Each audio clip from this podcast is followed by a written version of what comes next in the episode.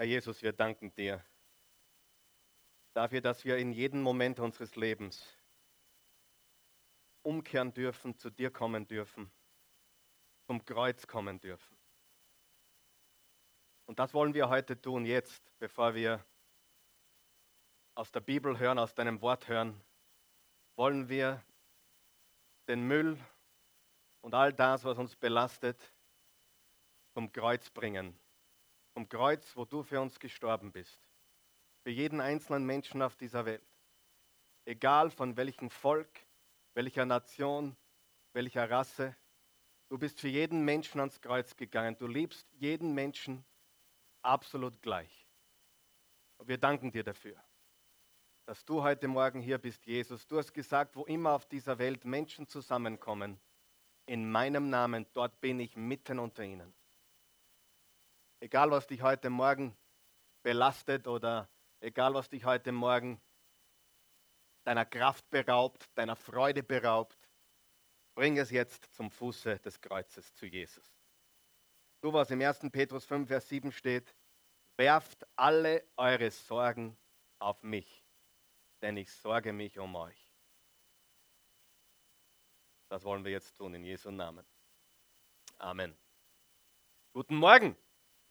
Bevor du Platz nimmst, begrüße ein, zwei Leute in deiner Umgebung. Sag super, dass du da bist. Ich habe dich schon erwartet. Ich habe mich schon auf dich gefreut. Wow. Ich freue mich, dass ihr da seid. Ihr könnt Platz nehmen. Ich habe heute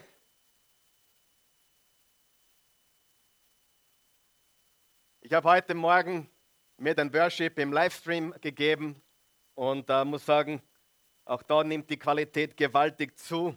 Also für die von euch, die jetzt äh, per Internet, per Livestream auf unserem Oase Church Webcampus zuschauen, lasst euch auch die Musik nicht entgehen, die bereits um halb elf beginnt.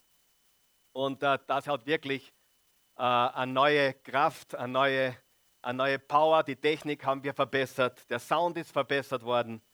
Und wir wollen euch an dieser Stelle alle willkommen heißen, begrüßen die ihr zu Hause seid oder wo immer ihr seid, hinter einem Computer, Laptop, iPhone, Smartphone, weniger Smartphone, was auch immer. Wir wollen euch hier ganz kräftig mit einem gewaltigen Applaus begrüßen aus der Oase Church in Vösendorf. Ja, und wenn du mal in der Nähe bist, dann komm vorbei. Es ist hier doch vor Ort ein bisschen anders wie zu Hause oder wo immer du dich befindest. Bist du bereit für die Botschaft heute? Wer ist bereit? Wer ist gespannt? Niemand, okay? Seid ihr nicht gespannt, was heute kommt? Ja, wir haben eine Serie gestartet vor einigen Wochen. Wir haben heute den dritten Teil dieser Serie Israel und der Rest der Welt. Wir sprechen über die Vergangenheit. Wir sprechen darüber, woher kommt das alles, die Vergangenheit.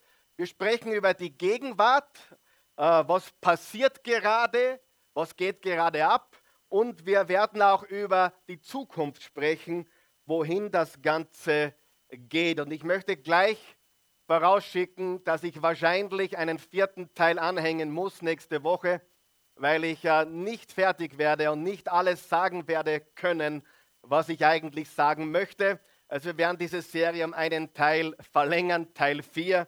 Dann darfst du dir das auch noch äh, ja, geben. Warum machen wir so eine Serie überhaupt?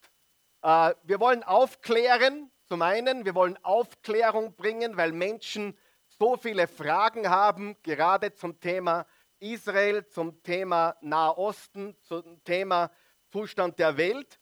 Wir wollen auch ermutigen, weil wir wissen, dass viele Menschen heute in Angst leben und nicht umsonst sagt die Bibel, über 300 Mal, manche sagen 360 Mal, für jeden Tag einmal, fürchte dich nicht, weil wir, wenn wir die Wahrheit wissen und die Liebe Gottes erfahren haben, brauchen wir keine Angst haben.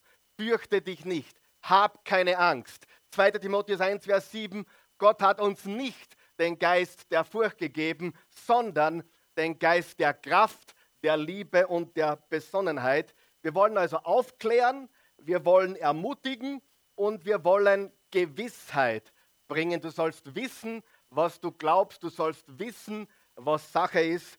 Und das Ganze soll einfach sein und nicht kompliziert. Also mein Ziel ist es, dass jeder das verstehen kann. Äh, mein Anspruch ist, dass es auch der Bibelexperte versteht. Auch. Äh, und dass es jeder andere einfache Mensch, so wie ich oder du vielleicht, auch verstehen kann, was in dieser Welt, was in dieser Zeit gerade abgeht. Für jeden verständlich soll sein, worum es geht. Wenn du die ersten beiden Teile verpasst hast, dann bitte besorge sie dir. Es ist alles kostenlos zu haben auf unserem oasechurch.tv Webcampus oder auch hier kannst du eine CD mitnehmen, wenn du möchtest. Mir ist eines aufgefallen. Die meisten Menschen, auch die, die lautstark eine Meinung haben, haben keine Ahnung. Wem ist das schon aufgefallen? Sie haben keine Ahnung. Was mir noch sehr stark aufgefallen ist, die meisten Menschen plappern nach, was sie gehört haben. Wem ist das aufgefallen? Und das kommt dann so rüber, wie wenn das ihre Meinung wäre, ihre Auffassung wäre, ihre Einsicht wäre. Wenn du nachbohrst, auch nur fünf Millimeter unter die Oberfläche, kommst du drauf, dass sie null Dunst haben, keine Ahnung haben und nachplappern, was sie gerade gelesen, gehört haben, was sie vielleicht in einer Diskussion oder vor allem in den Medien aufgeschnappt haben. Wer von euch weiß, dass Nachplappern uns nirgendwo hinbringt? Wer hat es schon gemerkt, dass wir in einer Zeit leben von Plapperern? Geh auf Facebook, in die ganzen Social Medien, da gibt es Menschen, die zitieren die genialsten Aussagen oder auch weniger geniale Aussagen. Aber selbst die Guten, die Menschen, die das posten, kopieren das, haben das irgendwo übernommen und interessant ist, sie können alles zitieren, haben aber keinen Erfolg im Leben. Und ich habe mich oft schon gefragt, warum ist das? Wir leben in der gescheitesten Zeit der Menschheitsgeschichte. Und trotzdem haben die Menschen keinen Erfolg, so wie es Gott in seinem Buch der Bücher sagt. Er wird sein oder sie wird sein wie ein Baum, gepflanzt an den Wasserbechern. Er wird oder sie wird ihre Frucht bringen zu seiner Zeit und seine Blätter verwelken nicht. Er wird Frucht tragen jedes Jahr. Warum? Ich sage dir warum. Sie plappern, sie reden nach, aber sie haben kein Fundament. Und das ist die Wahrheit. Sie haben kein Fundament. Sie haben nicht einmal eine Meinung, sie plappern nach, was sie aufgeschnappt haben. Wer gibt mir hier recht? Das, was sie lesen, das, was sie hören, aber sie haben kein Fundament. Und ganz wichtig, und ich habe es letztes Mal schon gesagt, ich sage es euch heute wieder, ich habe keine Meinung. Das, was ich sage, ist nicht meine Meinung. Sollte irgendwann einmal meine Meinung durchsickern oder will ich meine Meinung bekannt geben, so werde ich das dezidiert sagen. Das ist jetzt, Klammer auf, Meinung von Karl Michael, Klammer zu. Ansonsten werde ich euch die Bibel, das Wort Gottes äh, bringen. Die Bibel ist der ultimative Maßstab. Es ist das Buch der Bücher. Es ist das lebendige Wort Gottes. Es ist die Wahrheit. Es ist Jesus, der es gesagt hat. Jesus, der es mit Leben erfüllt. Halleluja. Wer hat auch ein biblisches Weltbild heute Morgen hier? Wir haben ein biblisches Weltbild. Wir haben ein biblisches Weltbild. Unser Weltbild beginnt mit Genesis 1, Vers 1. Am Anfang schuf Gott Himmel und Erde. Das ist unsere Basis für den Rest des Buches. Die Wahrheit des Buches hängt ab vom ersten Vers. Am Anfang schuf Gott Himmel und Erde. Ich möchte auch sagen, ich persönlich habe eigentlich mich mit Politik nie beschäftigt. Ich war eigentlich Zeit meines Lebens, bis in letzter Zeit, war ich wirklich politisch uninteressiert. Ich habe keine politische Agenda, ich habe keine politische Positionierung. Da machen es mir die österreichischen Politiker sehr leicht, muss ich sagen, dass man sich jeder Positionierung entzieht. Äh, ich weiß auch nicht mehr, was ich wählen soll, ehrlich gesagt, obwohl ich wählen soll. Das ist ja das Dilemma. Aber eines musst du wissen, das hat nichts mit Politik zu tun, das hat nichts mit rechts oder links oder mittig oder sonst was zu tun. Das ist das Wort Gottes. Das ist, was die Bibel uns sagt. Und wir haben drei Dinge gesagt, die kannst du gleich lesen auf deiner Outline oder auch hier vorne. Wir haben gesagt, wir brauchen das richtige Fundament. Wir brauchen das richtige Fundament. Und das haben wir gerade gesagt, wir brauchen die Bibel als richtiges Fundament. Wir brauchen die Wahrheit. Wir müssen einen Grund haben, eine Basis haben, eine, ein Fundament haben und das ist das lebendige Wort Gottes. Wir brauchen das richtige Fundament. Das Zweite, wir brauchen ein Verständnis für die Zeit, in der wir leben. Und drittens, wir müssen die Zeichen erkennen und richtig lesen, richtig deuten. Und hier ist was ganz was Wichtiges. Wir haben mit den letzten beiden Male über die Zeichen der Zeit gesprochen. Wir haben über die Dinge gesprochen, in welcher Zeit wir leben. Wir haben darüber gesprochen, dass die Bibel sagt, in den letzten Tagen wird eine Informationsexplosion stattfinden. Wir hatten diese Zeit noch nie bis jetzt. Ich habe auch übrigens jetzt einen Hinweis gefunden, den zeige ich euch das nächste Mal, im Offenbarung 11, dass internationales Fernsehen, wie wir es heute haben, ein Zeichen der Zeit ist. Das hat es vor 50 Jahren in der Form nicht gegeben. Äh, die Geburt von Atomwaffen ist ein Zeichen der Zeit. Äh, die, und vor allem auch Israel und dass Israel als Nation wieder gegründet wird, ist ein Zeichen der Zeit. Aber bitte besorge dir all diese, äh, diese Informationen. Aber eines ist wichtig. Du brauchst kein Bibelexperte sein, um diese Dinge zu sehen. Wer sieht diese Dinge? Wer sieht diese Dinge, dass die Welt heute schon wieder anders ist wie noch vor fünf oder sechs Jahren? Wer sieht das ganz deutlich? Ich habe es vor zwei, drei Wochen gesagt, äh, zwischen Jesus Christus und Martin Luther in diesen 1500 Jahren hat sich kaum etwas verändert. Man sagt, Information hat sich einmal verdoppelt. In den letzten drei Jahren oder weniger hat sich Information wieder verdoppelt. 1500 Jahre hat es gebraucht, von Jesus bis Luther, bis wir einmal eine Verdopplung von Wissen und Information hatten. Heute haben wir sie in wenigen Jahren und bald schon wenigen Monaten. Wir leben in den letzten Tagen. Und bitte gut auf, aufpassen, die letzten Tage bedeutet nicht, dass alles aufhört. Aber so wie wir es jetzt kennen, wird es ein Ende geben. Eines ist hundertprozentig sicher. Jesus Christus kommt wieder und er wird sein Reich aufrichten. Und wir werden keinen Frieden auf dieser Erde sehen, bis der Friedefürst in der Stadt des Friedens, Jerusalem, sein Reich aufbauen wird und am Tempelberg sitzen und thronen wird für alle Zeit, in alle Ewigkeit. Und das ist dann, wo Frieden wieder da sein wird. Bis dann hast du keine Chance. Es gibt keinen Frieden. Bitte, wenn du glaubst, Frieden, dann hör auf damit. Und ehrlich gesagt, die Bibel sagt, wir sollten für den Frieden Jerusalems beten. Jerusalem ist die Hauptstadt des Universums. Jerusalem ist die Hauptstadt des ganzen Universums, gegründet vor 3000 Jahren von König David. Und dort wird Jesus wiederkommen. Ich kann da genau sagen, wo. Er wird am Ölberg wiederkommen, wo er aufgefahren ist. Sacharja 14 kannst du da nachlesen. Apostel 1 kannst du da nachlesen. Dort, wo er in den Himmel aufgefahren ist, am Ölberg, wenige Meter vom Zentrum Jerusalems entfernt, dort ist er aufgefahren, dort kommt er wieder und er wird herrschen in alle Ewigkeit. Und das Geniale an diesen Zeichen, ob es die Erdbeben sind, die, die sich in den letzten 100 Jahren verdoppelt haben. Die Erdbeben, die an, an Anzahl und Intensität zugenommen haben. Ob es die Seuchen sind, von denen Jesus gesprochen hat, oder die Hungersnöte, die Jesus angekündigt hat. Ob es die Informationsexplosion ist, von der Daniel gesprochen hat. Ob es die Wiedervereinigung Israels ist, die durch das ganze Wort Gottes hindurchgeht. Du siehst alles in der Bibel, aber du brauchst kein Bibelkenner sein, um zu sehen, dass das gerade jetzt passiert. Habe ich recht? Du brauchst nur schauen. Es findet gerade statt. Und weißt du, was mir auch auffällt? Äh, und das ist auch für mich ein ganz großes Zeichen der Zeit. Die Oberflächlichkeit der Menschen wird immer größer.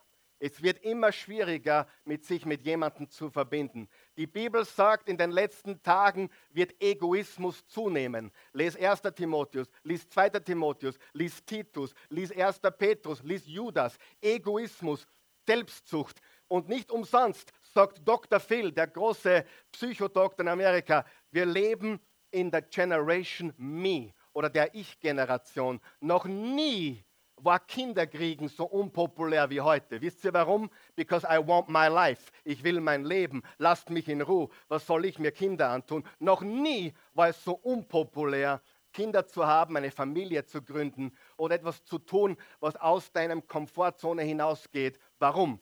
Wir leben in der egoistischsten, selbstzentriertesten Zeit der Geschichte der Menschheit. Du brauchst kein Raketenwissenschaftler sein, um das zu sehen. Schau dich um. Die Bibel hat recht. Die Bibel hat es gesagt. Und Jesus äh, wird das alles bestätigen, wenn er wiederkommt und sein Reich aufbauen wird. Gott schloss einen Bund mit Abraham. Gott schloss einen Bund mit Abraham. Bitte einblenden. Gott schloss einen Bund mit Abraham. Meine Jungs schlafen ein bisschen, glaube ich, heute. Äh, Gott schloss einen Bund mit Abraham. Auf deiner Outline bitte. Da steht das deutlich, dass Gott einen Bund mit Abraham geschlossen hat. Da haben wir es. Da steht folgendes. Dann befahl der Herr Abraham, verlass deine Heimat, deine Verwandten und die Familie deines Vaters und geh in das Land. Unterstreicht ihr bitte, geh in das Land. Das Land. Unterstreicht dir das Land, das ich dir zeigen werde. Von dir wird ein großes Volk abstammen. Ich will dich segnen und du sollst in der ganzen Welt bekannt sein. Ich will dich zum Segen für andere machen. Wer dich segnet, den werde ich auch segnen. Wer dich verflucht, den werde ich auch verfluchen. Alle Völker der Erde werden durch dich gesegnet werden. Abraham machte sich auf den Weg, wie der Herr es ihm befohlen hatte. So erreichten sie schließlich Kanaan. Sie zogen durch Kanaan und kamen zur Eiche More in der Nähe von Sichem. Damals war das Gebiet von den Kanaanitern bewohnt. Da erschien der Herr Abraham, später hat er Abraham geheißen, als Gott den Bund mit ihm bestätigt hat und sprach, ich werde, jetzt pass auf, ich werde, es ist unterstrichen, aber unterstreich es noch einmal, ich werde dieses Land deinem Nachkommen geben. Und Abraham baute dort dem Herrn, der ihm erschienen war, einen Altar. Was steht hier geschrieben? Ich werde dieses Land, welches Land? Dieses Land, wo er hingekommen ist, das Land Kanaan, dort wo heute das Land Israel äh, steht und ihre Grenzen hat, dieses Land werde ich deinem Nachkommen geben. Ganz lustig, lesen wir noch fertig. Und Abraham baute dort dem Herrn, der ihm erschienen war, einen Altar. Gehen wir zurück. Dieses Land, sag einmal, dieses Land, welches Land ist das? Das ist genau das Land, wo heute Israel steht. Dieses Land deinem Nachkommen, also 21.000 Quadratkilometer, ein Viertel von Österreich, dieses Land will ich deinem Nachkommen geben. Und als Dank und als, als Annahme dieses Bundes hat Abraham einen Altar gebaut. Ganz interessant, dieses Land deinem Nachkommen. Was lustig war heute Morgen, die Irene, die für uns äh, die Korrekturlesungen macht, kam zu mir, Karl Michael, ich glaube, da ist ein Fehler. Dieses Land deinen Nachkommen. Und habe ich gesagt, nein, nein, ihr habt es direkt aus der Bibel und ihr habt es aus allen Übersetzungen überprüft. Hör mir gut zu. Dieses Land deinem, wie vielen? Einen.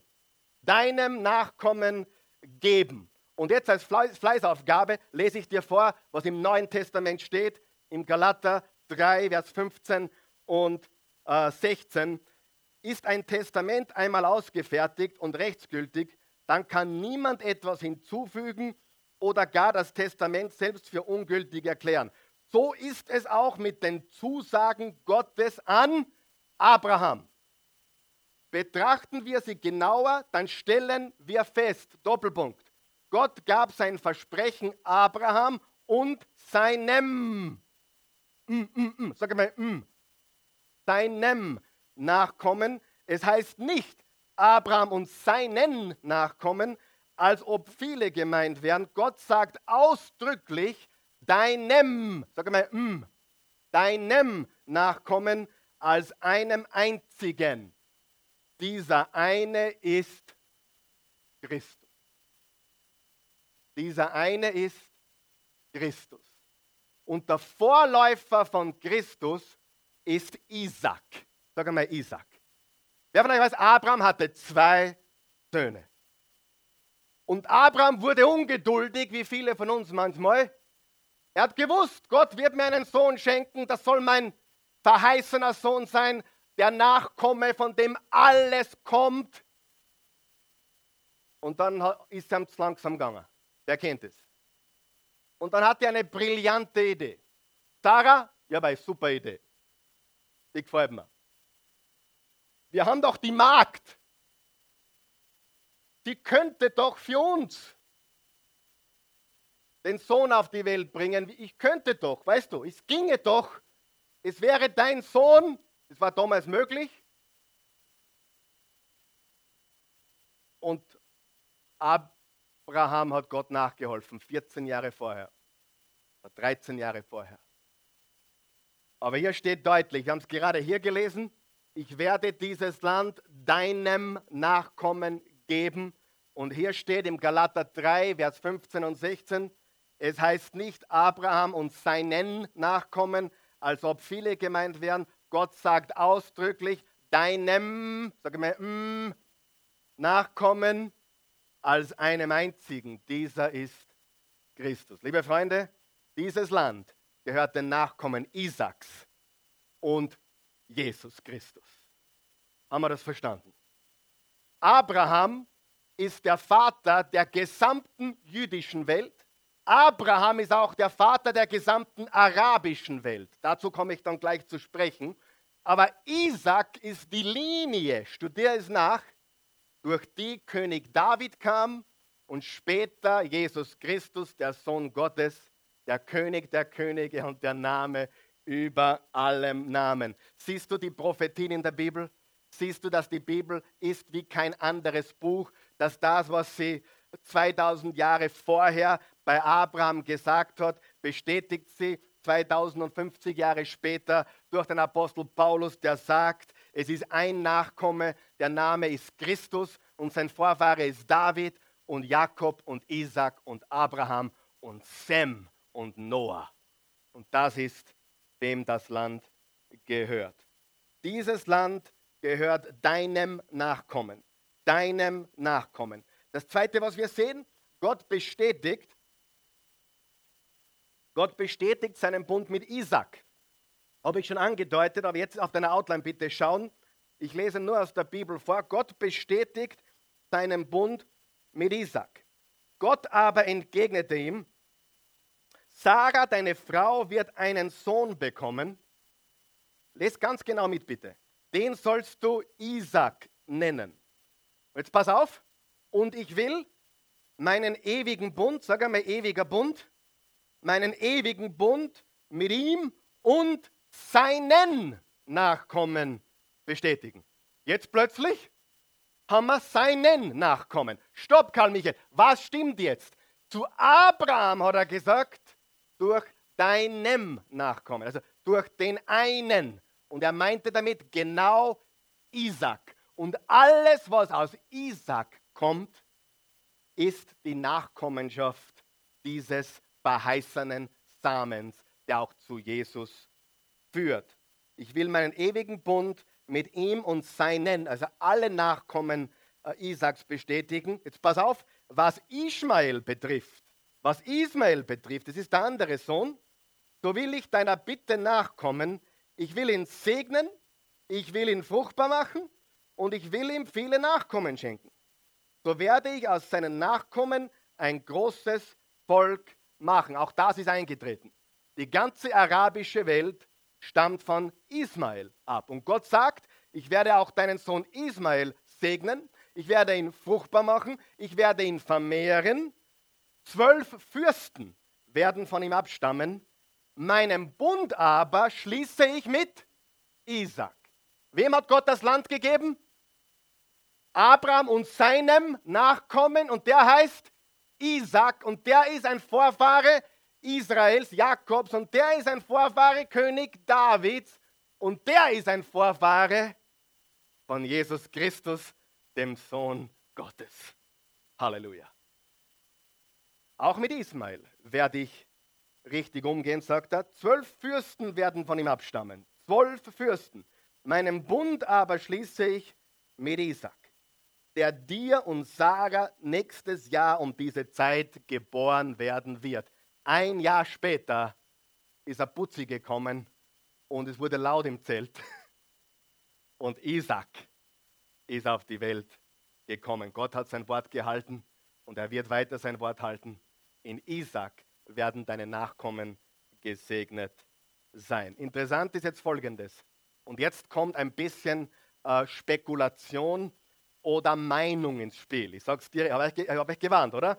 Bis jetzt haben wir die Bibel gelesen, aber hier steht, zwölf Fürsten werden von ihm abstammen. Ich habe mir einiges an äh, Studium und Recherchen angetan die letzten Wochen und es gibt einige gute Theologen, die sagen, dass diese zwölf Fürsten heute die OPEC ist. Wer von der OPEC schon gehört? 1960 gegründet in Bagdad, 19, seit 1965 sesshaft in Wien. Dreimal umgezogen, zwischenzeitlich waren es am Donaukanal, jetzt sind es irgendwo Ecke Wickenberg-Gasse. Äh, gibt Theologen, die sagen, diese zwölf Fürsten, die Ismael nachkommen, ist die heutige OPEC eine Organisation Erdöl exportierender Länder, gegründet in Bagdad 1960, hat derzeit genau zwölf Mitglieder. Äh, Irak, Iran, Katar, Kuwait, Saudi-Arabien, die Vereinten äh, Arabischen Emirate, äh, Algerien, Angola, Nigeria, ähm, Libyen und zwei in Südamerika, Venezuela und Ecuador. Ich weiß nicht, ob ich das unterschreiben würde, aber eines weiß ich. Die Nachkommen Ismaels sind groß. Hast du das schon gemerkt? Die gesamte arabische Welt. Und ich möchte jetzt eines ganz klar sagen. Wir haben überhaupt nichts gegen Araber. Jeglicher Rassismus ist von der Tiefe der Hölle. Hast du mich gehört? Jeglicher. Egal welche Farbe, egal welche Rasse, egal welches Land, Jesus Christus ist für alle gestorben. Er liebt sie alle. Er hat gesagt, ich bin gekommen, damit sie Leben haben und Leben in Fülle. Ich wurde gefragt, aber Karl Michael, man muss doch die palästinensischen Kinder schützen und bewahren. Ja, vor ihren eigenen Leuten, vor der Hamas muss man sie schützen. Vor Israel braucht sie nicht schützen. Ihre eigenen terroristischen Organisationen. Davor gehören die unschuldigen Frauen, unschuldigen Kindern geschützt. Wer ist meiner Meinung? Ja. Ja, Gott liebt die Palästinenser Kinder genauso wie die jüdischen Kinder, genauso wie die Wiener Kinder, genauso wie die amerikanischen Kinder.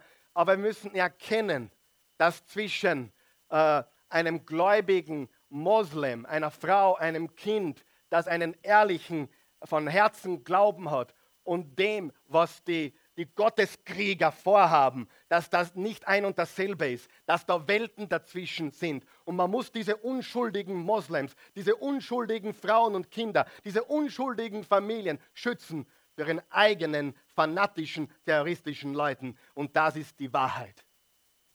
Ein fanatischer Christ wird nie jemanden umbringen. Also ich rede jetzt nicht von den christlichen äh, Kreuzzügen und so weiter, was im Namen von Christus getan wurde. Wer von euch weiß, auch im Namen von Christus wurden Dinge getan, die Christus nie unterschrieben hat. Aber ein echter radikaler Christ zeichnet sich aus durch Liebe, durch Vergebung, durch äh, den anderen die Güte Gottes zeigen, egal wer das ist. Und wünschen wir uns, dass Menschen auf der ganzen Welt, egal welcher Rasse sie angehören, Jesus Christus, den Messias, den Nachkommen Isaaks und Abrahams, König Davids, als Herrn und Erlöser anerkennen. Das wünschen wir uns. Ich möchte euch noch einmal sagen, wie verblendet die Welt ist. Ich sage dir, die Welt ist so verblendet. Im, im Juni, im Juli, da, da, ich bin so stolz auf den Raphael. Der Raphael macht zwei Schulen parallel.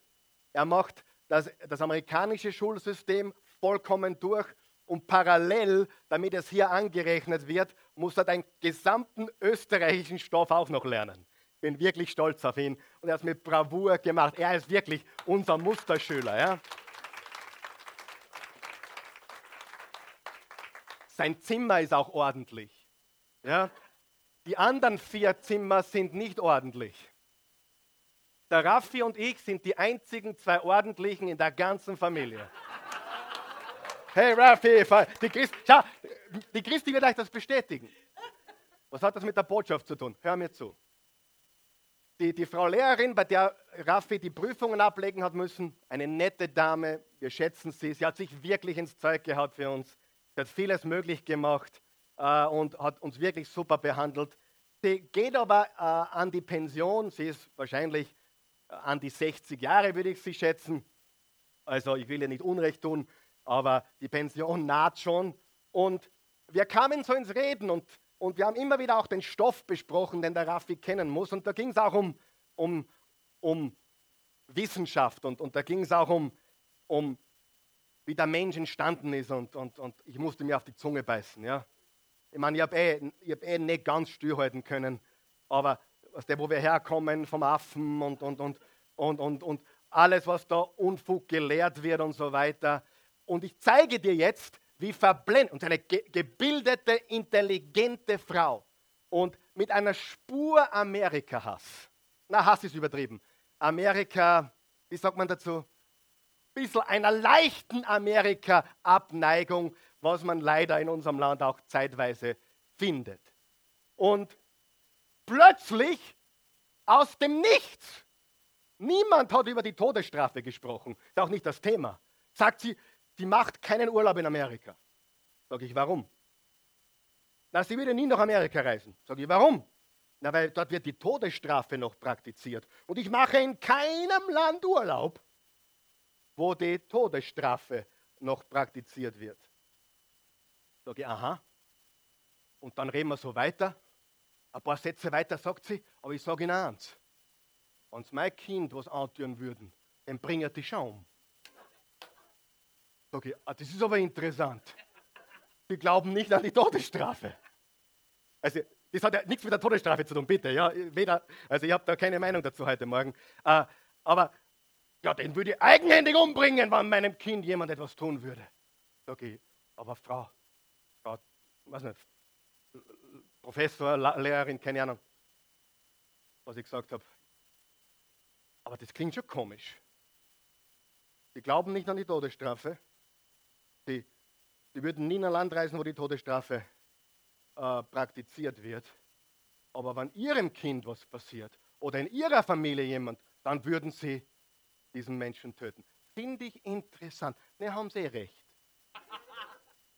Ich will dir damit Folgendes sagen. Darf ich jetzt ganz wörtlich noch etwas sagen? Siehst du, wie Menschen keine Ahnung haben, was sie glauben? Die meisten Menschen wissen nicht einmal, warum sie was glauben. Die haben keine Ahnung. Die haben einmal gehört, dass man ein zweites und drittes Mal und ein viertes Mal auf die Welt kommt, dass man reinkarniert wird. Und das haben sie jetzt schon 30 Jahre nachgeplappert und sind davon überzeugt, dass das die Wahrheit ist. Die Wahrheit ist, Hebräer 9, Vers 27, dieses Leben ist die Vorbereitung, egal wie lang ist ja wurscht. Wenn du eine kurze Vorbereitung hast, wird es drüben schön. Wenn du eine lange Vorbereitung hast, wird es drüben schön. Aber dieses Leben ist das Einzige, was wir auf der Erde haben. Hebräer 9, Vers 27, es ist dem Menschen bestimmt, einmal zu leben, danach kommt er vor das Gericht Gottes. Dieses Gericht brauchen wir nicht fürchten. Warum? weil Jesus für uns gerichtet wurde. Aber dir, dir würde, würde ich überraschen, wie viele gescheite Menschen, intelligente Menschen, Menschen mit mehr Grips als ich, mit mehr IQ als ich, die Dinge nachplappern, die Dinge sagen, weil es irgendwo gestanden ist, irgendwo gehört haben. Oh, Verschwörungstheorie. Hast du schon gehört? Billy Graham ist ein Freimaurer. Sicher, Leute, kein eingesperrt, bitte. Ja? Ich sage dir die Wahrheit. Die, die sehen irgendein Video auf, auf, auf, auf YouTube und, und, und, und machen sie ihr ganzes Weltbild von irgendeiner komischen, gestörten Verschwörungstheorie von verblendeten Menschen. Hallo? Die Menschen wissen gar nicht, was sie glauben und das, was sie glauben, wissen sie nicht, warum sie glauben. Und ich habe diese gescheite Dame, die wahrscheinlich 35 Jahre im Amt ist, ein bisschen aufgeplattert. Weil sie nicht wirklich weiß, was Sache ist. Das, was sie sagt, dass sie glaubt, weiß sie nicht, warum sie es glaubt. Und es ist alles doppelgleisig. Seht ihr das? Die Menschen plappern, aber haben kein Fundament. Die plappern und reden ganz gescheit. Du würdest fast meinen, die haben eine Ahnung und sie haben keine Ahnung. Habe ich recht? Der hat schon ein bisschen gelebt und weiß, dass das stimmt. Ja? Okay. Also die zwölf Fürsten könnten, die Nachkommen Ismails ist die arabische Welt, die zwölf Fürsten könnten OPEC sein, ähm, aber dazu will ich nicht näher eingehen, weil ich es nicht weiß. Ich weiß nur, dass Gott gesagt hat zum Abraham, auch deine Nachkommen, die Nachkommen Ismaels, werden zahl zahlreich, fruchtbar sein. Die arabischen Völker sind Nachfahren Abrahams, das stimmt. Aber über Ismael. Und der, dessen Mutter war Hagar, eine Ägypterin. Auch Ismael hat eine Ägypterin geheiratet. Abraham war ein Semit. Hagar aber war eine Ägypterin und Ismael auch, wie gesagt, hat eine Ägypterin geheiratet. Und nur so nebenbei, Mohammed war ein Nachfahre Kedars, des zweiten Sohnes von Ismael. Also wir wissen, wo, wo diese Linie äh, hingeht. Und der Same Abrahams geht über Isaac und findet seine Vollendung in Jesus Christus. Das ist Israel, das ist das Judentum. Ohne Judentum hätten wir keine christlichen Wurzeln. Ohne Judentum hätten wir nicht die erste christliche Familie, Maria und Josef. Ohne Judentum hätten wir nicht unseren Herrn und Erlöser Jesus Christus. Und er vereint alle Menschen, die willig sind, ihm zu glauben. Es gibt kein zweites Buch wie die Bibel. 25 Prozent des Buches der Bibel, des Buches aller Bücher, ist prophetisch. Was heißt das? Es bedeutet, es spricht von der Zukunft, von dem, was kommen wird. Und wie ich schon gesagt heute habe, die Zeichen der Zeit, die wir sehen, zeigen uns, in welcher Zeit wir leben. Gott bestätigt zweitens oder weiter dann seinen Bund mit Jakob. Genesis 28, Vers 13. Wir weit nicht fertig, aber macht nichts, oder? Nächste Woche geht es weiter. Äh, mit Jakob, ich bin der Herr, der Gott deines Großvaters Abraham und der Gott deiner, deines Vaters Isaac. Das Land, unterstreicht es bitte, ich schon unterstrichen. Das Land, auf dem du liegst, werde ich deinen Nachkommen geben. Welches Land? Das Land, auf dem du liegst, werde ich deinen Nachkommen geben. Im Genesis 32, Vers 29 steht, du sollst nicht mehr Jakob heißen, sondern Israel. Liebe Freunde, das klingt alles so kompliziert, aber ich hoffe, ich habe es einfach verständlich gemacht. Es ist so watschen einfach, es ist so simpel. Wie gesagt, du brauchst kein Bibelexperte sein, um zu sehen, dass es in Israel im Nahen Osten brodelt, dass die Zeichen der Zeit ganz klar da sind und du müsstest blind sein, nicht zu sehen, dass wir in Zeiten leben, die noch nie da gewesen sind. Du kannst die letzten 10, 20 Jahre mit keiner anderen Zeit vergleichen, die vorher war.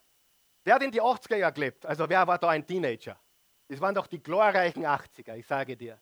Vespa, Poppa Badschal, Lederkrawatten, ganz dünne, kennt es jemand? Ihr entweder seid Zung oder Zeug, aber ich, ich sage euch die Wahrheit, ich war ein richtiger, ich habe meine erste Vespa selber gekauft, was haben meine Kinder, hört gut zu jetzt, die Vespa habe ich selber gekauft, mit der italienischen Flagge auf der Seite am Kotflügel, blau mit italienischer Flagge.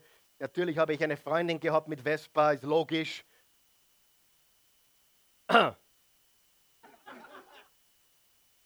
Die Chris, oh Scheibe, es wird ein schwieriger Nachmittag heute. Aber das waren Zeiten. Kein Handy, keine, keine Uhr. Wann, wann sind wir heimgekommen, wenn es finster geworden ist, oder? Wer kennt das? Schule, Schultaschen ins Eck hauen, ausgegeben, vierte Mama, ich komme wieder. Wann sind wir heimgekommen vom Fußballplatz? Oder auf dem Bank, wo wir knutscht haben, äh, wo, wir, wo wir uns unterhalten haben. Wann sind wir nach Hause gekommen? Wie es finster war. Richtig? Einige schauen mich ganz wild an, die kennen das nicht. Aber 25 Jahren, das war eine komplett andere Welt. Ja? Sogar der Eugen hat mir erzählt, dass er vor 10 Jahren, wie er Skateboard fahren war, hat er nur anleiten müssen und fragen, ob der, ob der, ob der, der Rudi runterkommen darf. Kein Texten. Kommst du runter? Zehn Jahre. Er kennt, er ist 27 und kennt beide Wörter noch. Wir sehen also, Freunde, du brauchst kein Bibelexperte sein, um zu sehen, was an Hungersnöten abgeht. Du brauchst kein Bibelexperte sein, um nachzuschauen, wie viel Erdbeben an Intensität, an auch Quantität zugenommen haben. Du brauchst kein Bibelexperte sein, um zu sehen, dass das, was in der Bibel steht, äh, die Wiedervereinigung Israels mit dem Staat Israels, Realität geworden. Du brauchst kein Bibelexperte sein. Das ist das Gute. Gott gibt uns Zeichen. Gott zeigt den Menschen, in welcher Zeit wir leben, ohne dass sie viel in der Bibel gelesen haben müssen. Es liegt auf der Hand. Versteht ihr, was ich sage? Das ist ganz, ganz wichtig. So, also der, der Bund geht weiter über Abraham, Isaac, Jakob. Jakob bekommt den Namen Israels. Und nach der Zeit äh, von Mose, Josua, das waren richtige Glaubenshelden, und der Richter, hat das Volk nach einem König geschrien. Das Volk schrie nach einem König. Bis dorthin war Israel eine Theokratie. Das heißt, da war ein Leader, der Gott liebte, Gott fürchtete, mit Gott wandelte, der hieß Mose oder Josua. Und dann haben sie gesagt, nein, nein, wir wollen sein wie die anderen, anderen Nationen auch. Wir brauchen einen König. Und das war nicht Gottes Beste, das war Gottes Zweitbeste. Aber Gott hat dem gewährt und gesagt, okay, ihr wollt einen König, ihr sollt einen König haben. Der erste König war Saul. Saul war ein schlechter König. Er war rebellisch, ungehorsam und er hat wirklich versagt. Und dann hat Gott einen zweiten König aufgerichtet und der heißt wie? David. Und über David ist gesagt, ein Mann nach meinem Herzen. David, der geschrieben hat, der Herr ist mein Hirte, nichts wird mir fehlen, Psalm 23.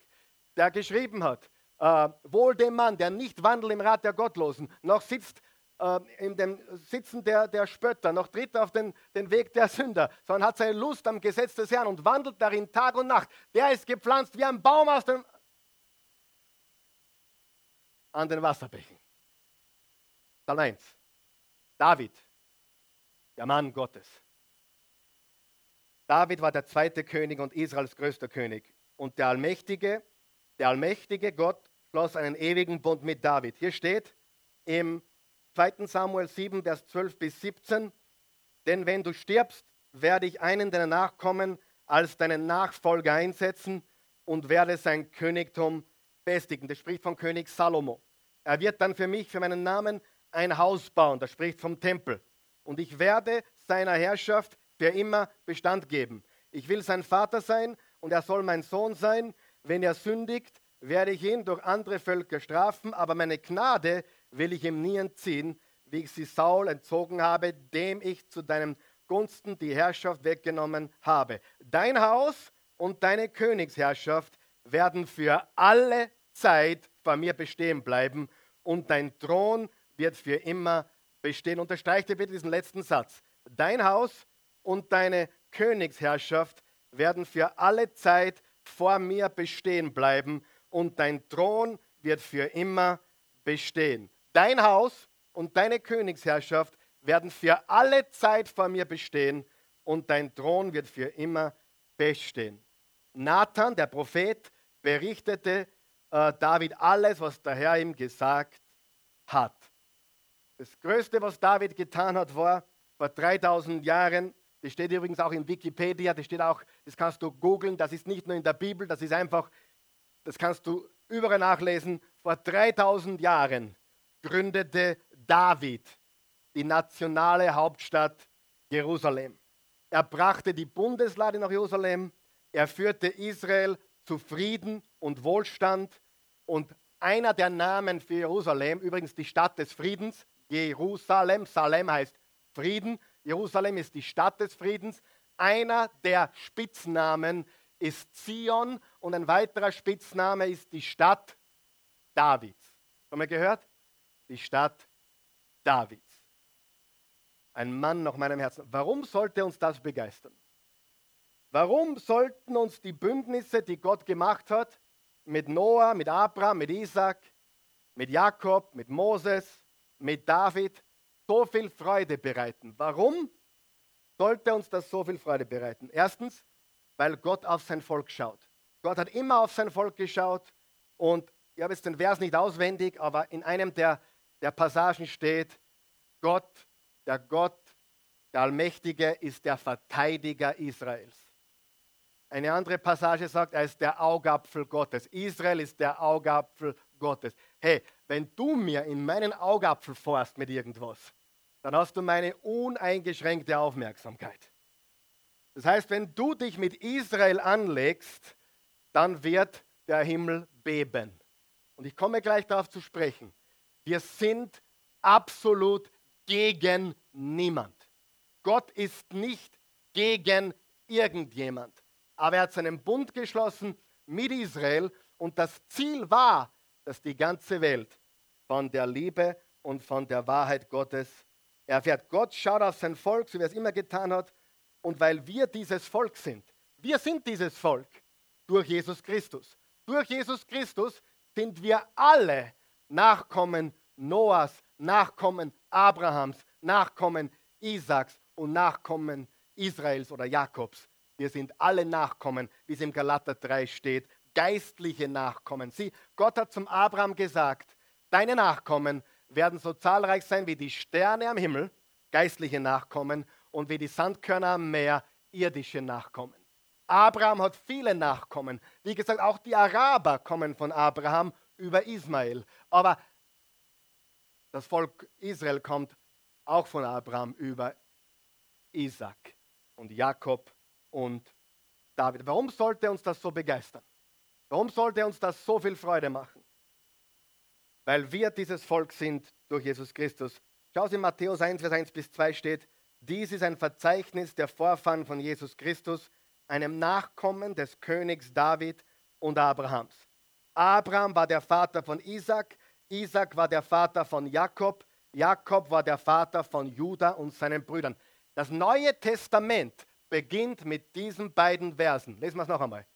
Dies ist ein Verzeichnis der Vorfahren Jesu Christi. Um wen geht es hier? Um Jesus Christus, einem Nachkommen des Königs. Von wem? David und Abrahams.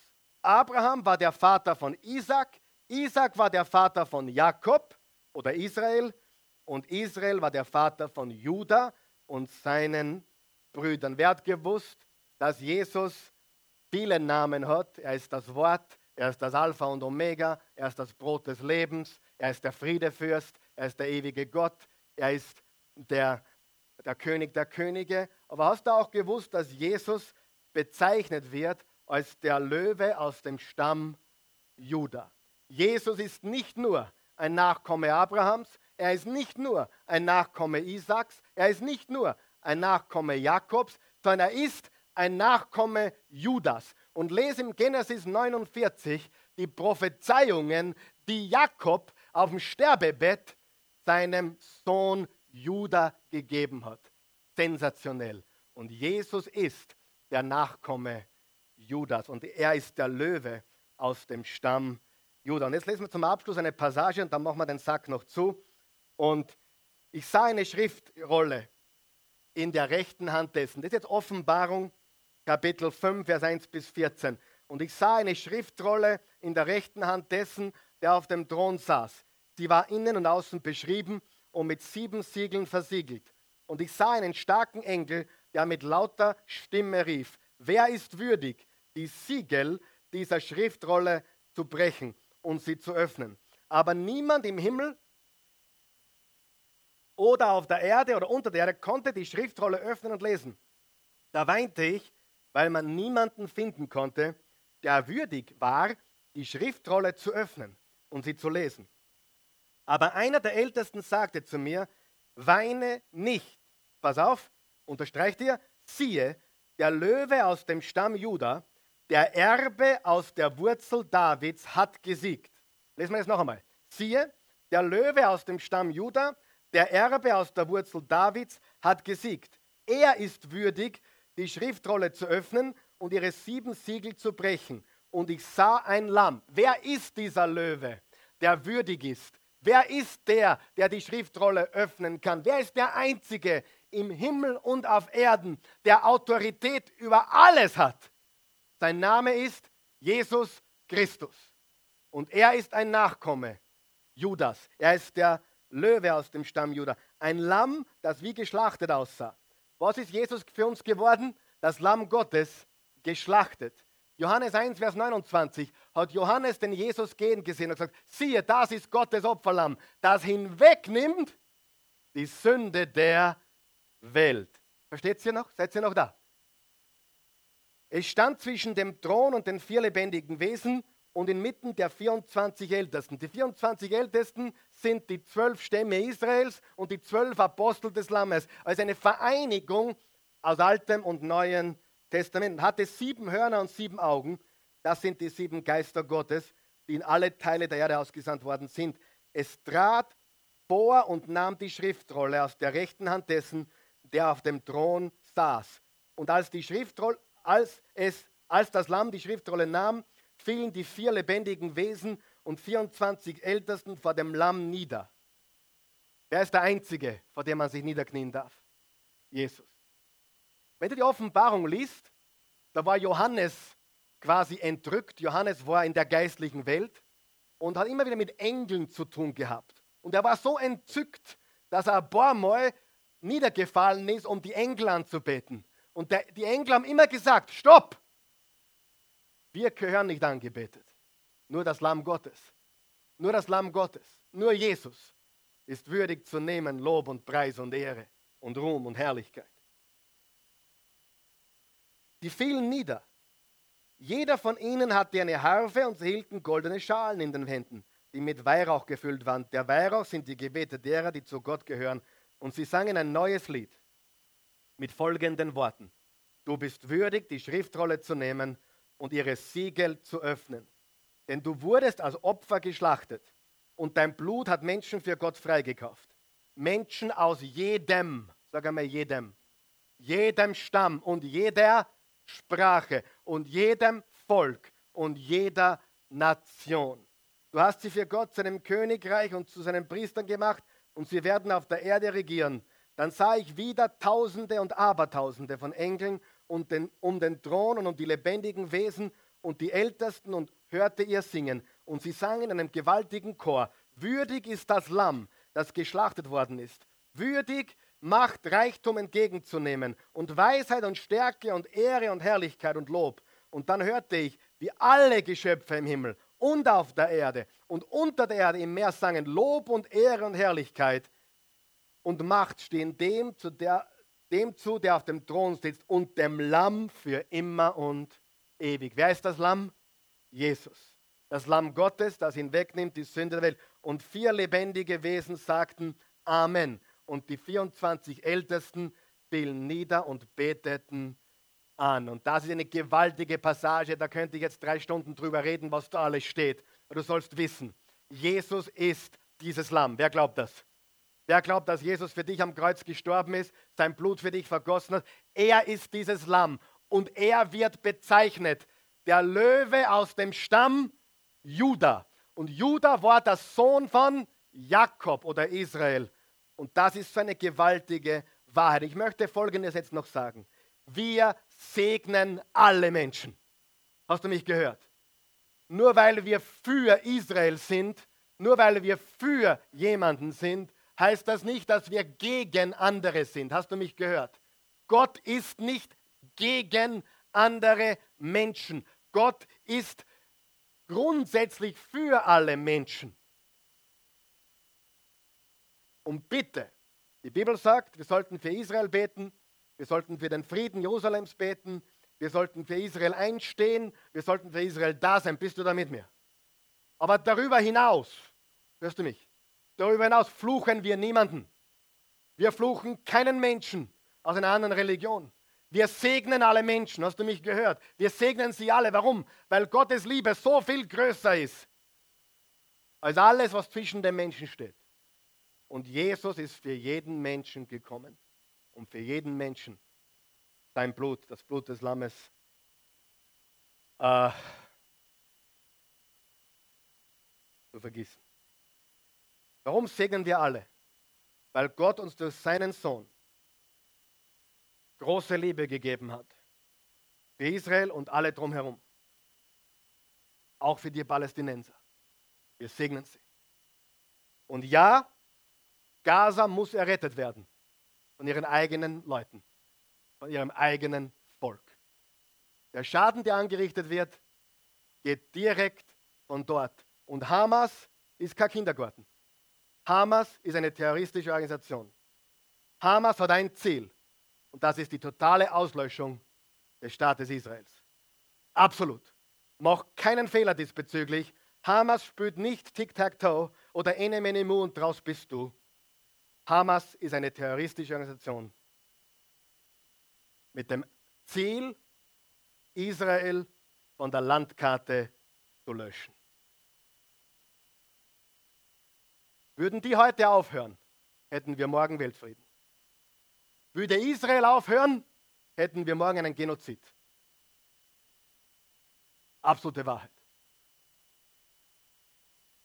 Und wenn mir ein, ein Mensch in einer anderen Religion begegnet, wenn mir jemand, ein Mensch begegnet, der nicht an Jesus Christus glaubt, dann segne ich diesen Menschen. Die meisten wissen selbst nicht, was da abgeht. Der Großteil weiß nicht, was abgeht. Aber Gott ist der Defender Israels, der Verteidiger Israels. Er ist der Gott Abrahams, Isaaks und Jakobs. Und das Lamm ist für alle gestorben. Siehe, das ist Gottes Opferlamm, das hinwegnimmt die Sünde der Welt. Johannes 3, Vers 16. So sehr hat Gott die Welt geliebt, dass er einen einzigen Sohn gab, damit jeder, der an ihn glaubt, nicht verloren gehe, sondern ewiges Leben habe.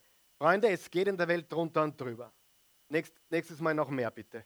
Aber nächste, letzte, vierte und letzte Botschaft, noch mehr. Aber du musst wissen, es geht drunter und drüber. Aber das steht in der Bibel, es überrascht uns nicht und wir brauchen uns auch nicht zu fürchten. Wir müssen nur wissen, dass unser Gott mit uns ist. Und pass jetzt ganz gut auf. Wer Israel segnet, wird von Gott gesegnet. Wer Israel verflucht, ist verflucht. Gott ist nicht gegen dich, aber ein Weg, ihn zum Gegner zu machen, ist dich gegen Israel zu stellen. Es ist sein Augapfel, es ist sein Volk und der Bund ist ewig, wie wir heute gelernt haben. Und alle, die durch Christus zu ihm kommen, sind Teil der Kinder Abrahams. Wer war in der Sonntagsschule oder in der Jungschar? Vater Abraham hat viele Kinder.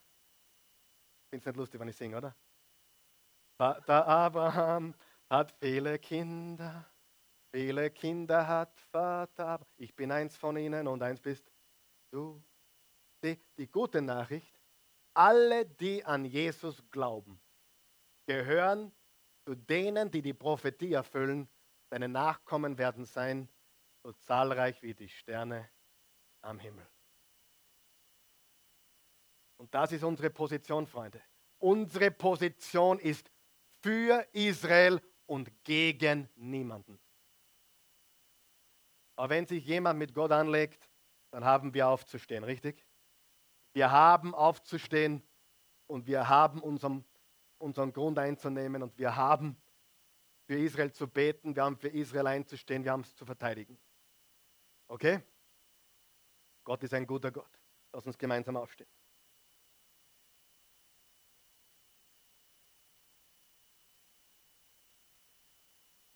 Lieber Vater im Himmel, ich danke dir für jeden Menschen hier und auch zu Hause, alle, die diese Botschaft gehört und gesehen haben. Ich danke dir, dass du jedem zeigen möchtest, wie sehr du die oder ihn liebst. Du bist ein Gott, du bist der eine wahre und lebendige Gott, du bist die Liebe. Und wie wir heute gelesen und gehört haben, Jesus bist du, der Nachkomme, der die ganze Welt segnen soll. Durch dich sollen gesegnet werden alle Menschen, alle, die glauben. Wir bitten dich jetzt, Jesus, ich bitte dich, dass du den Herzen der Menschen sprichst, hier und zu Hause, in deinem Computer, dass du in die Herzen sprichst und dass du den Menschen zeigst, wie unendlich groß deine Liebe ist. Dass es nichts gibt, was du nicht vergeben kannst. Dass du nichts, dass nichts gibt, was du nicht verzeihst.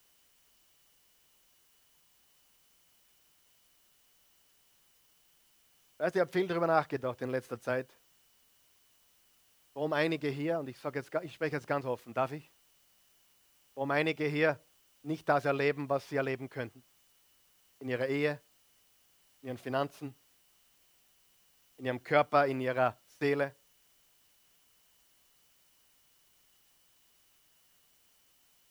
Jesus zu glauben ist eine Sache, aber sich ihm voll auszuliefern ist eine ganz andere Sache.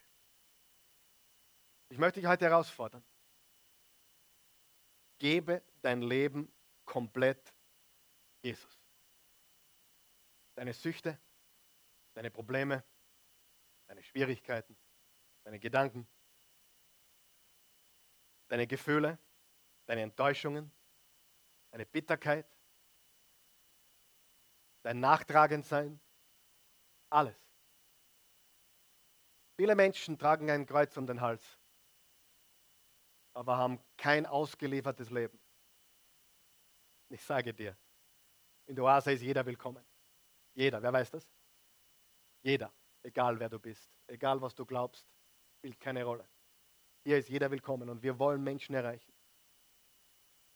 Und die Bibel sagt, jeder, der an ihn glaubt, bekommt ewiges Leben. 1. Johannes 5, Vers 10 bis 12, wer einen Sohn hat, hat das Leben. Wer ihn nicht hat, hat das Leben nicht. Johannes 1, Vers 11 bis 12, er kam zu den Seinen, die Seinen lehnten ihn ab. Aber alle, die ihn aufnahmen und an ihn glaubten, gab er das Recht, Kinder Gottes zu heißen. Ich sage dir, wenn du einen Schritt gehen willst und erleben willst, was du noch nie erlebt hast, dann liefere dich aus. Sag Jesus, alle meine Gedanken, alle meine Worte, alle meine Handlungen, alles, was ich tue und alles, was ich habe und alles, wer ich bin, gehört dir. Jesus hat gesagt, wer, wer sein Leben niederlegt für mich, der gewinnt sein Leben. Wow. Du musst wissen, die beste Entscheidung, die du treffen kannst. In unserem Land gibt es viele christliche Leute. Jesus nachzufolgen macht einen großen Unterschied. Vielleicht hast du Jesus noch nie angenommen. Wir geben jetzt die Gelegenheit, das zu tun. Er kommt in dein Leben, er verändert dich komplett, er vergibt dir alle Sünden. Jesus ist für alle Sünden gestorben, Vergangenheit, Gegenwart und Zukunft. Und wenn du diese Vergebung, dieses neue Leben annehmen möchtest, wir helfen dir. Wir beten laut hier, damit allen hier und dort zu Hause geholfen ist. Wir beten, wir sind Geburtshelfer, wir wollen helfen, dass du in die Familie Gottes kommst. Guter Gott, gnädiger Gott, liebender himmlischer Vater, ich komme zu dir, ich vertraue dir, ich verstehe noch nicht alles. Aber ich glaube an dich. Und ich glaube, dass du mich liebst. Und dass du Jesus gesandt hast. Jesus, ich glaube, du bist für meine Sünden gestorben. Sei mein Herr. Sei mein Retter. Verzeih mir alle meine Sünden. Lass mich von vorne beginnen. Mein Leben gehört jetzt dir. Schenk mir deins. Du bist mein Herr. Jesus, mein Herr und mein Gott, mein König, mein Leben gehört dir. Du bist auferstanden von den Toten. Du lebst. Lebe in mir. In Jesu Namen. Wenn du wirklich sagst, ich möchte mein Leben ausliefern Gott, dann bete mit mir. Gott, ich gebe dir alles. Meine Gedanken, meine Gefühle, meine Taten, was ich habe, wer ich bin. Mein Leben gehört dir. Verwende mich als Instrument deiner Liebe, deines Friedens, deiner Freude. Hilf mir, ein Licht zu sein in dieser finsteren Welt. Hilf mir, einen Unterschied zu machen, damit diese Welt dich, Jesus, kennenlernen kann. In Jesu Namen. Amen.